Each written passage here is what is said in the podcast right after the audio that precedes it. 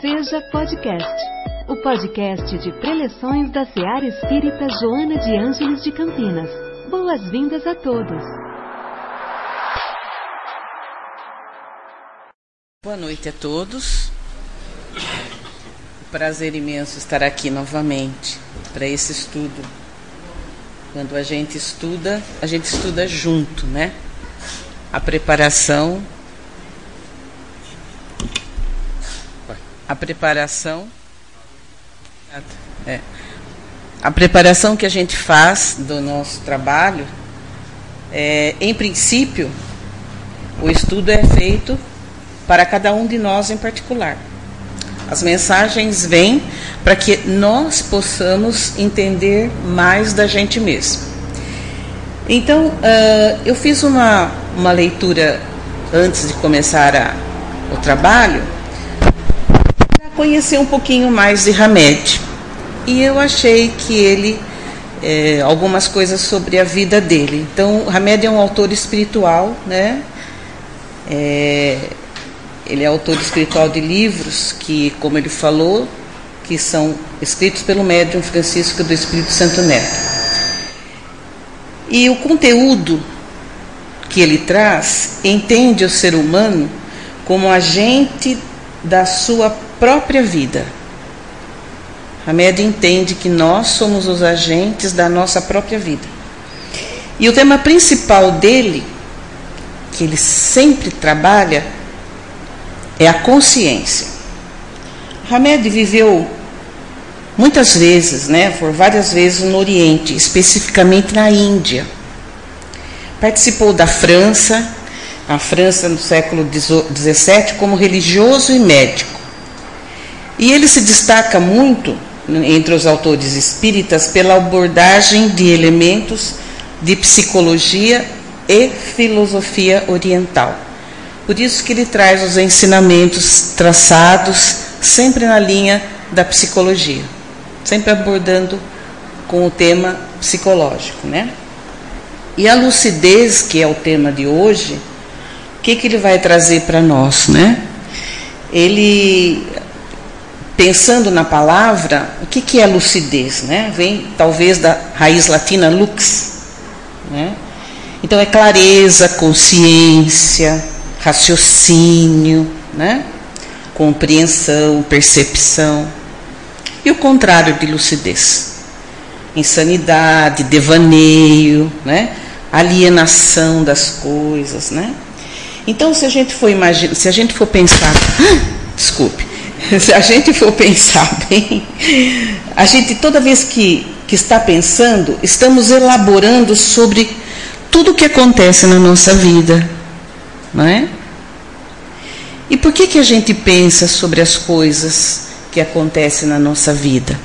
Para que a gente amadureça. E nos dias de hoje, nos dias atuais, tem um dito que de vez em quando a gente escuta que é se a gente tem que viver aqui, tem que matar um leão por dia. Já ouviram isso, né? Os desafios são muitos.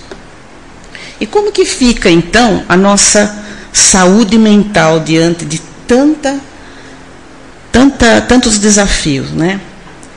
Então vamos trabalhar por aí. Né? Mesmo que que doa, que a gente tenha que sofrer, que a gente tenha que se esforçar, não é?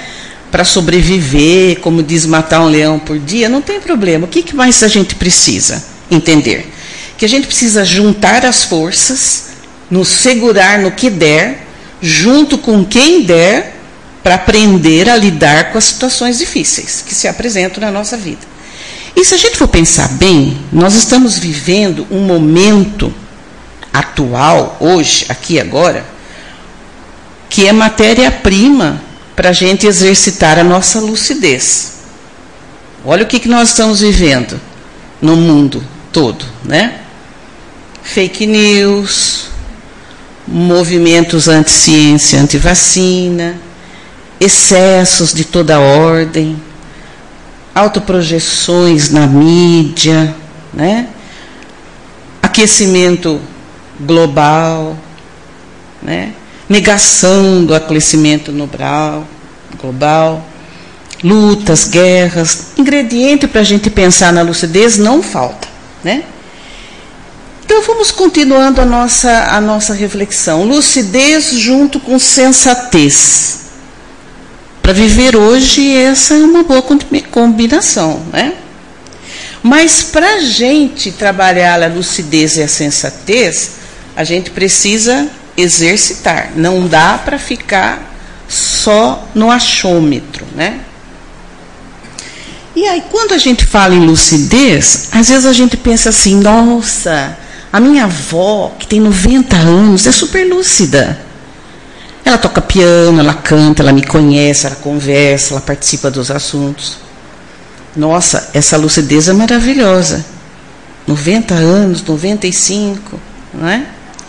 Mas não é essa lucidez que é tão boa que a gente está falando, né?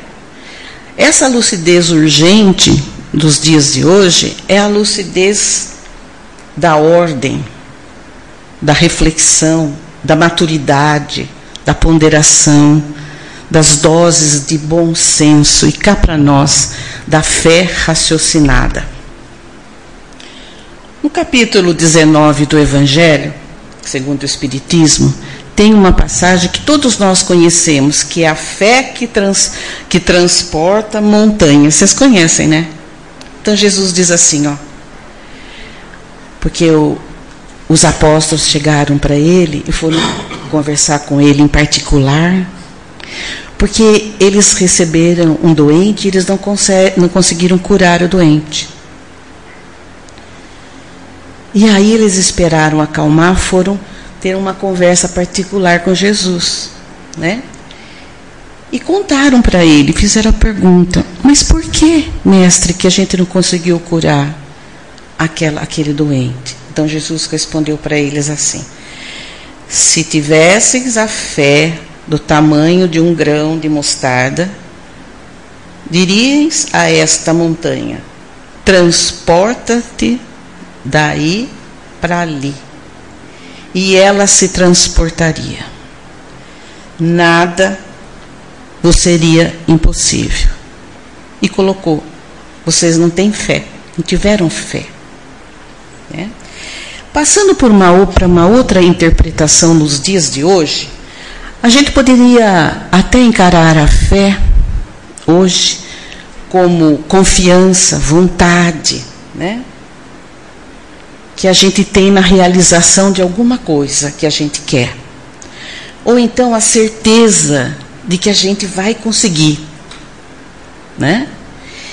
E além disso, nós temos, por conta da fé, uma lucidez diferenciada que nos permite, através do pensamento, saber que a gente pode encontrar meios para chegar onde a gente quer, onde a gente quiser.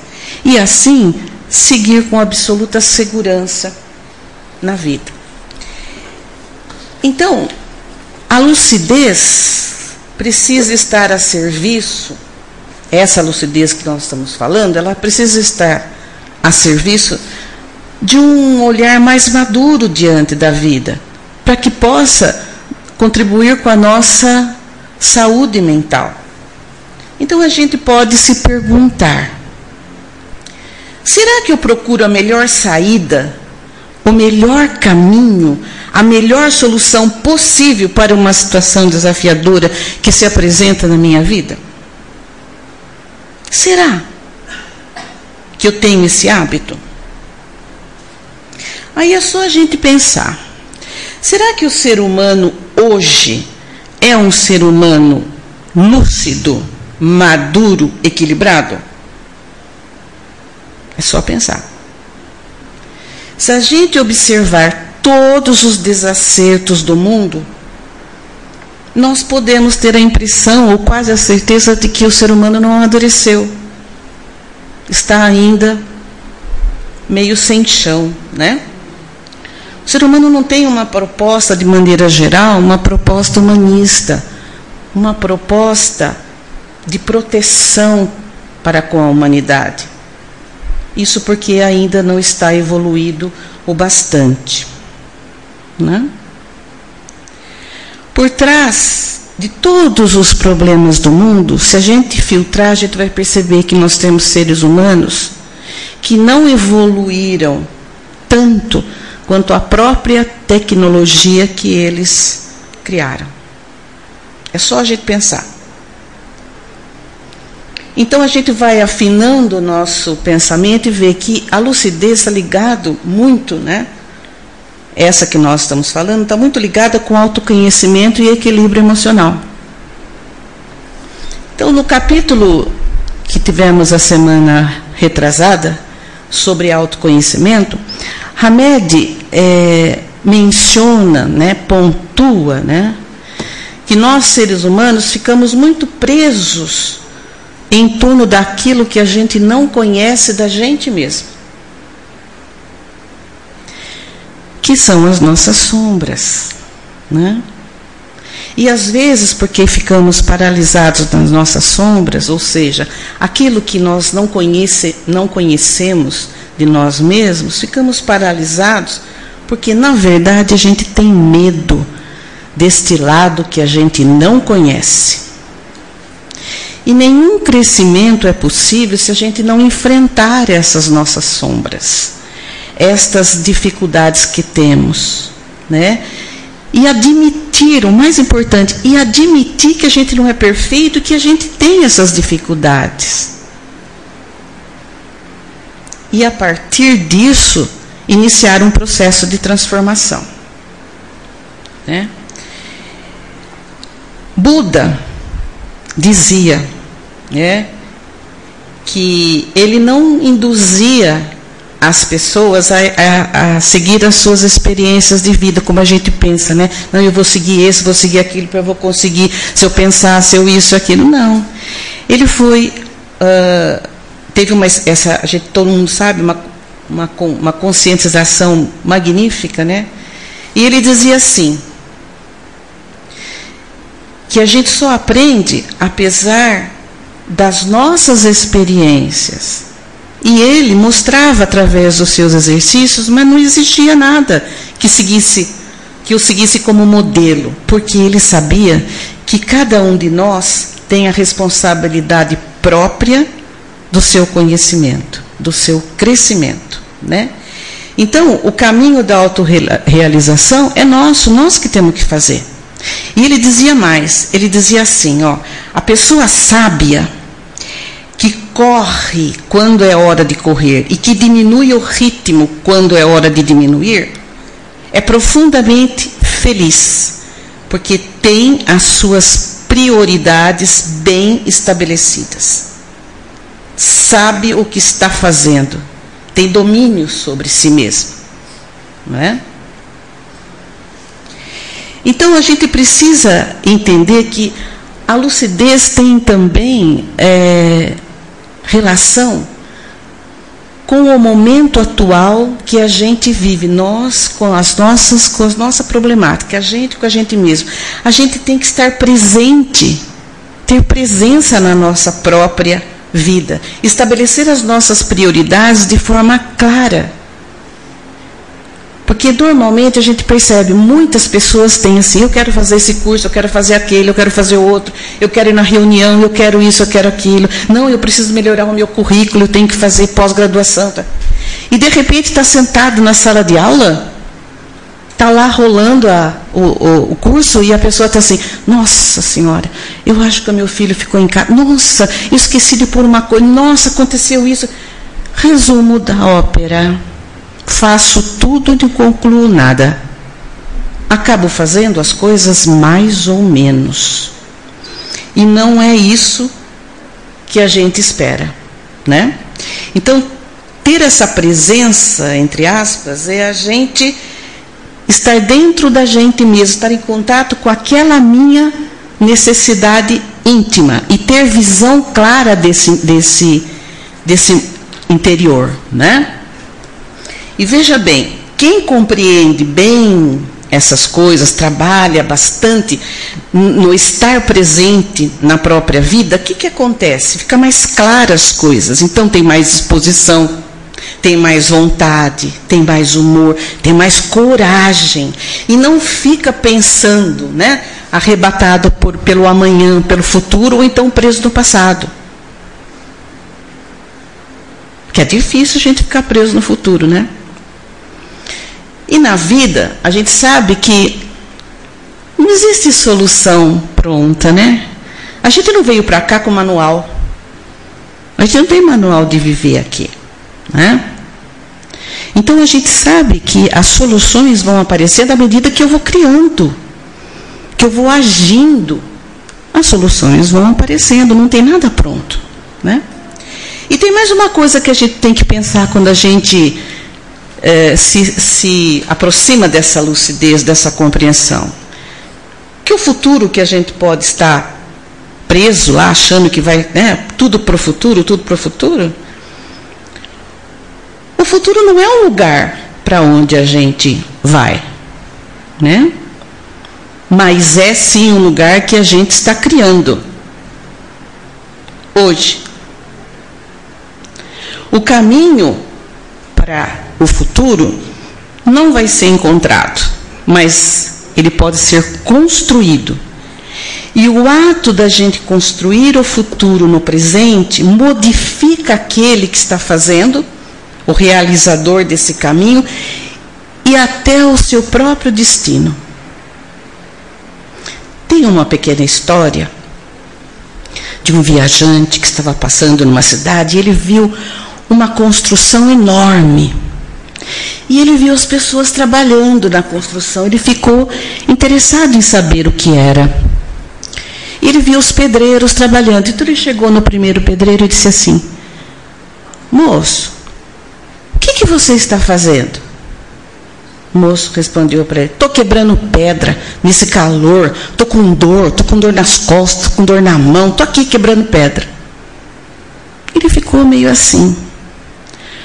Aí ele foi no segundo.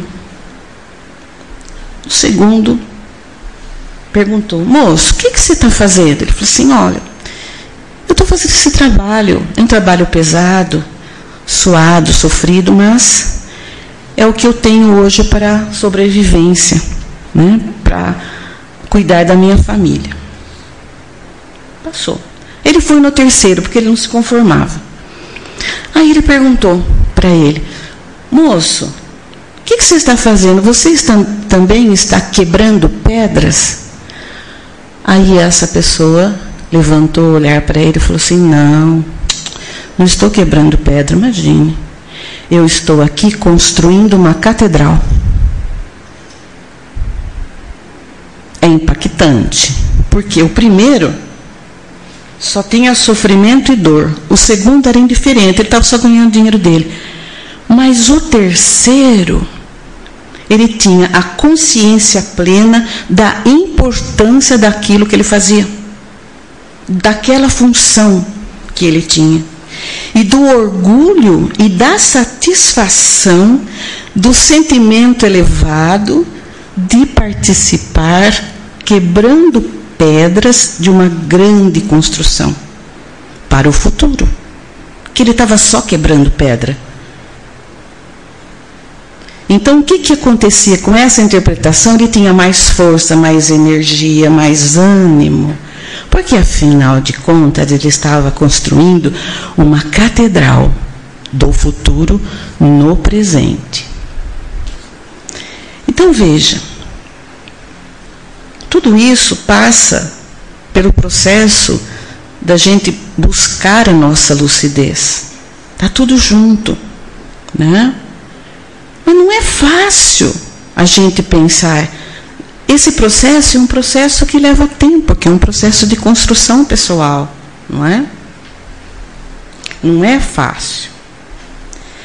Mas, quando a gente começa a perceber, principalmente nessa questão da construção pessoal, do futuro, dos desejos que a gente tem, tudo, vem uma lembrança que Hamed também deixou para nós, que é a gente pensar no desejo e no apego. O desejo faz a gente correr que nem um doido atrás de conseguir a qualquer preço tudo o que, o que eu quero. Não mede esforço, vai correr, nem ver o que está acontecendo, só para conquistar, né? E o apego é interessante porque depois que você conquista, você paralisa e fica agarrado naquilo que você conseguiu. Não quer soltar. Né? E é bem interessante essas reflexões, porque é, Raul Teixeira, que é um palestrante espírita que eu admiro muito, ele fala assim, sobre o apego e o, e, e o, e o desejo e o, e o apego, né? Ele fala assim, ó, que a gente não tem nada, nada. A gente não tem bens, não tem carro, não tem casa, não tem filho, não tem irmão, não tem pai, não tem nada. Por quê? Porque por enquanto nós apenas estamos. Pai, estamos filhos, estamos esposas, estamos avós. A gente não, nós não somos isso, nós estamos. Nós não somos dono de tudo, principalmente do que é material, porque quando a gente voltar para o plano espiritual, para a nossa casa verdadeira, tudo vai ficar aqui. Né? Então, a gente precisa ter cuidado com isso. E por isso que é importante a gente estar sempre em contato com a gente mesmo, ligado na nossa alma, né? Quando a gente tem essa lucidez conquistada, a gente fica mais autônomo, mais seguro, né?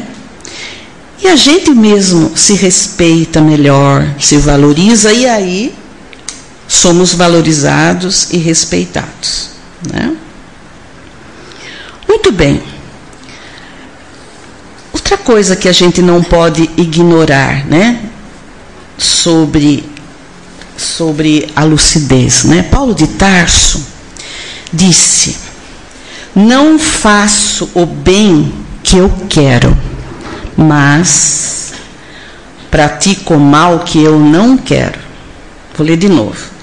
Não faço o bem que eu quero, mas pratico o mal que não quero. Imagine que nível de lucidez mental que ele tinha. Porque ele sabia, ele reconhecia o lado sombra dele, né? Porque se você for pensar bem, se a gente for pensar bem, esse lado sombra nos acompanha sempre.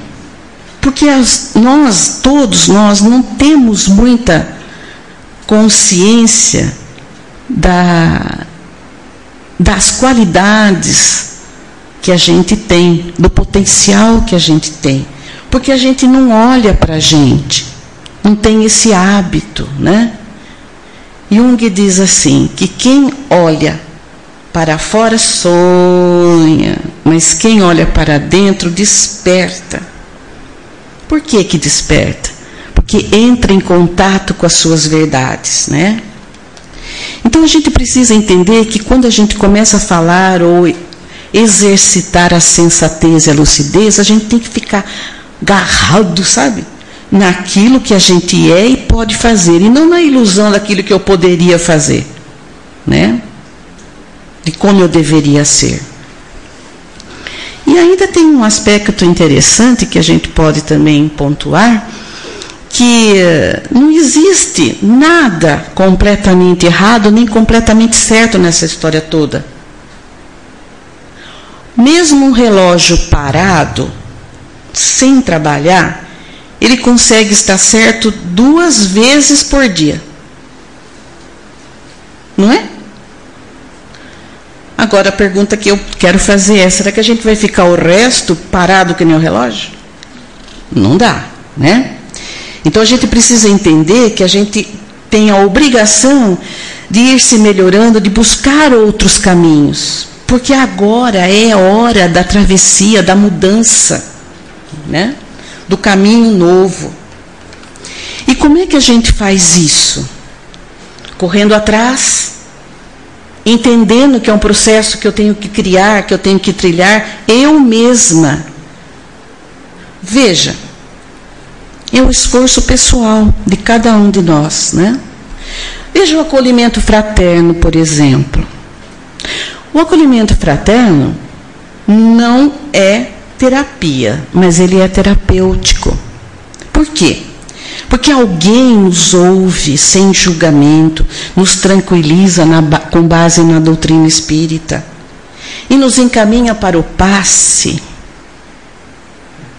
que é o que nós estamos preparando aqui agora. Porque o passe é a grande renovação.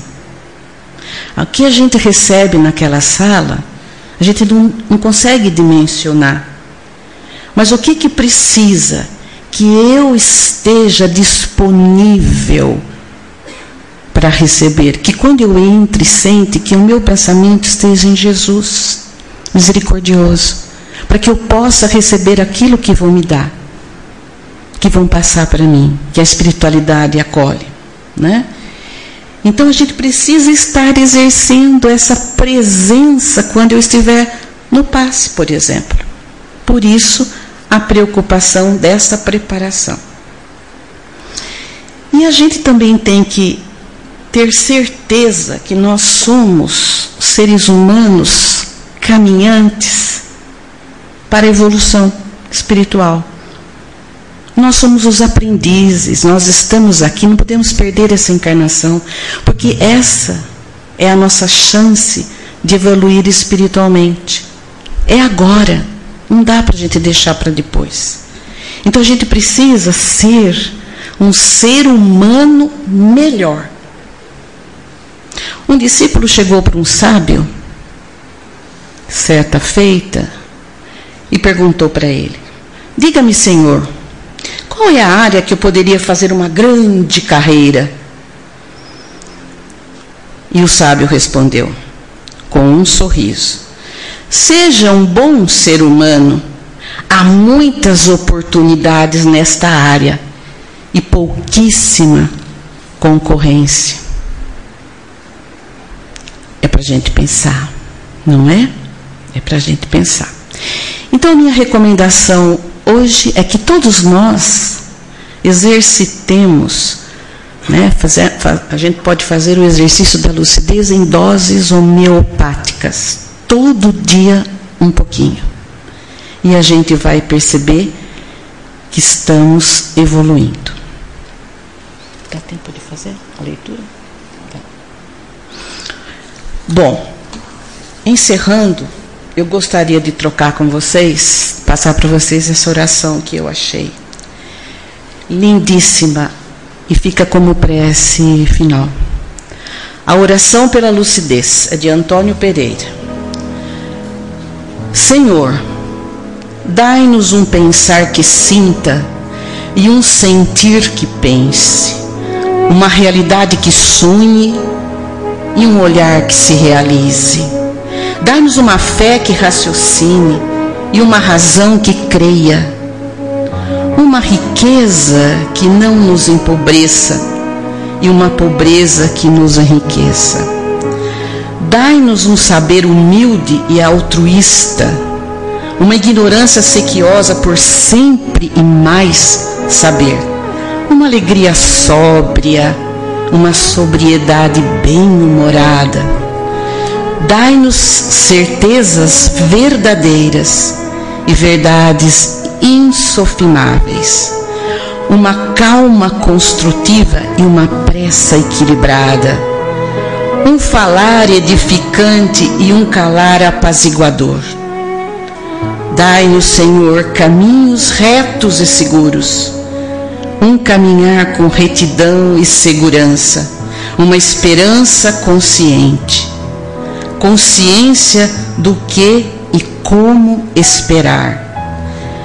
Dai-nos, Senhor, lucidez necessária na interação com o existir, nos relacionarmos com tudo e com todos encararmos as dificuldades, superarmos as adversidades, levantar cada queda, corrigirmos os nossos erros, consertarmos nossos desconcertos. Ah, Senhor, mas que não nos esqueçamos de agradecer por essa oportunidade chamada vida. Que assim seja.